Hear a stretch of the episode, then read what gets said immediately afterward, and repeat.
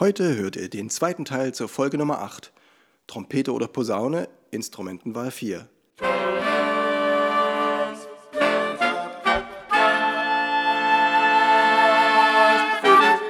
Taylors Bläser Podcast, der Wegweiser zum Lernen, Spielen und Unterrichten von Holz- und Blechblasinstrumenten.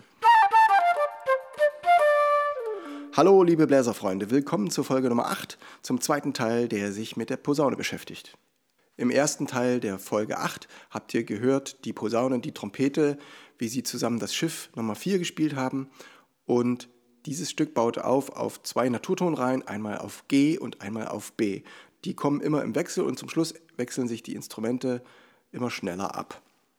Am Ende dieser Folge hört ihr das Trompetenmenuett aus der Barockzeit von 1749, ein barockes Duett mit Trompete und Posaune. Erstens, wir kommen zum Einsatz der Posaune. Das ist ganz vergleichbar mit der Trompete. Beide Instrumente treffen sich im Posaunenchor oder in der Big Band, wenn es jazzig sein soll, oder in der Blasmusik, im Blasorchester oder im Verein oder natürlich im klassischen Orchester. Zweitens, der Charakter der Posaune.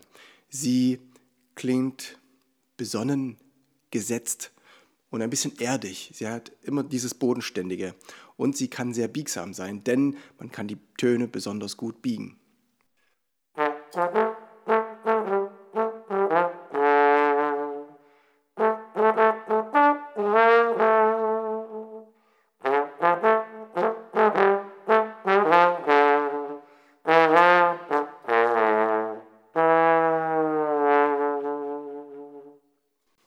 Denn das klingt am besten mit diesem Zug. Man kann mit diesem Zug ganz weich gleiten von einem Ton zum anderen und der Ansatz geht einfach mit. Und das ist auch ihr Vorteil gegenüber dem Saxophon. Wir kommen zu drittens. Das Tenorsaxophon passt genau zum Umfang der Posaune. Beide haben die Grundskala auf B, ein tiefes B, man könnte sagen Bassschlüssel B. Und das Tenorsaxophon, haben wir gelernt, ist ein B-Instrument allgemein bekannt. Und die Posaune ist auch ein B-Instrument, aber sie wird anders aufgeschrieben. Warum ist das so? Bei der Posaune ist es ein Instrument, was mehr in der Bassfunktion im Bassschlüssel aufgeschrieben wird. Und im Bassschlüssel gibt es nie Instrumente, die transponieren. Und deswegen ist der Bassschlüssel immer klingend aufgeschrieben und daraus folgt, dass die leichte Tonleiter mit der Grundskala auf B, wie die Naturtöne auf der Posaune sind, auch als leichte Tonleiter empfunden werden. So wie wenn man auf dem Saxophon ein transponierendes Instrument eine Tonleiter spielt vom tiefen C, das sind das leichte Griffe. Auf der Posaune sind die Skala auf B eine Grundskala und leichte Töne. Daraus folgt, dass der Posaunist am liebsten Tonarten spielt, die viele Bs haben. So kommt es auch, dass im Posaunenchor viele Stücke eher in B geschrieben sind oder auch in der Blasmusik sowieso und im Orchester kommt natürlich alles vor.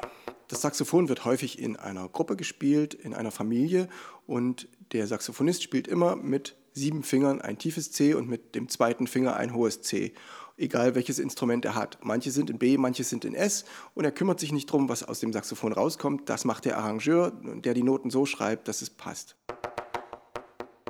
Die Posaune klingt genau eine Oktave tiefer als die Trompete. Das Tenorsaxophon klingt genau eine Oktave tiefer als das Sopransaxophon. Tenorsaxophon und Posaune in der gleichen Lage sich wunderbar vermischen. Das Saxophon mit seinem weichen Charme und die Posaune mit ihrem Volumen untenrum. Viertens, ich habe euch ein bisschen Musik rausgesucht. Die könnt ihr über YouTube abrufen und ich habe die in die Beschreibung zur Podcast-Folge gesetzt.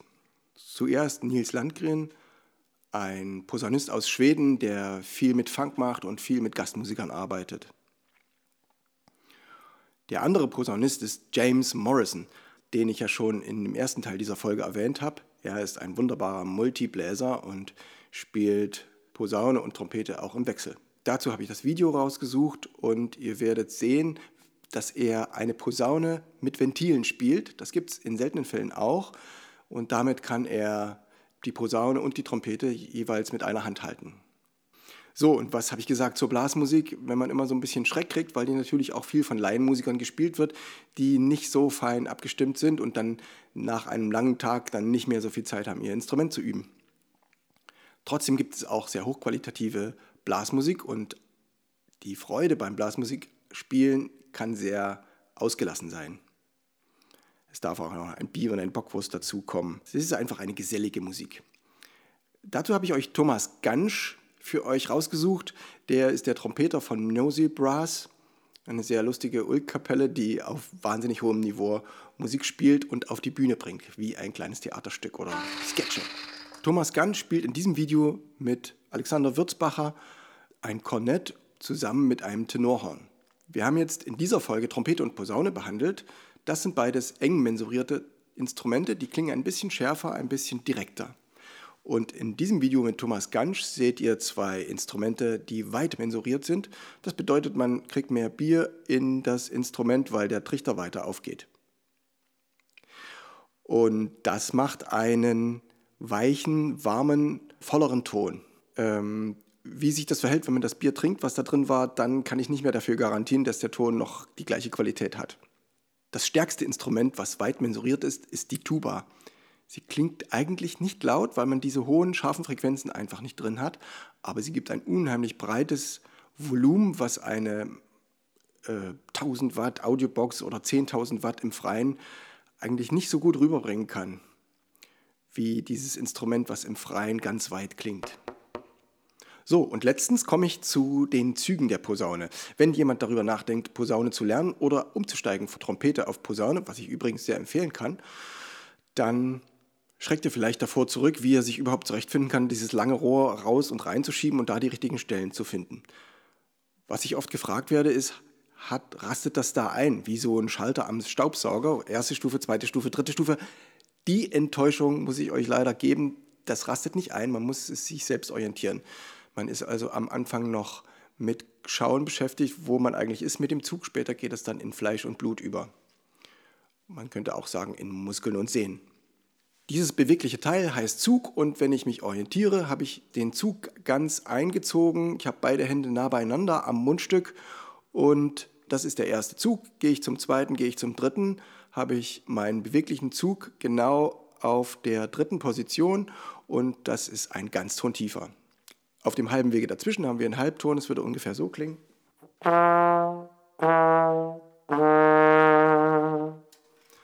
Das sind jetzt zwei Halbtöne tiefer und ich habe jeweils etwa 10 cm herausgezogen.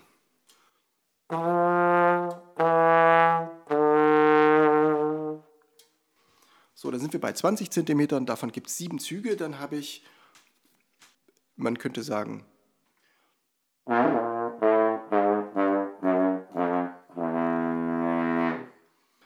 das ist dann, wenn mein Arm ganz ausgestreckt ist. Ich habe mir nachgemessen, die erste Position bis zum sechsten Zug, den man am Anfang häufig gebraucht, sind es 55 cm. Und wenn man dann noch ein bisschen weiter rauszieht, dann hat man den siebten Zug, den man aber nur selten braucht.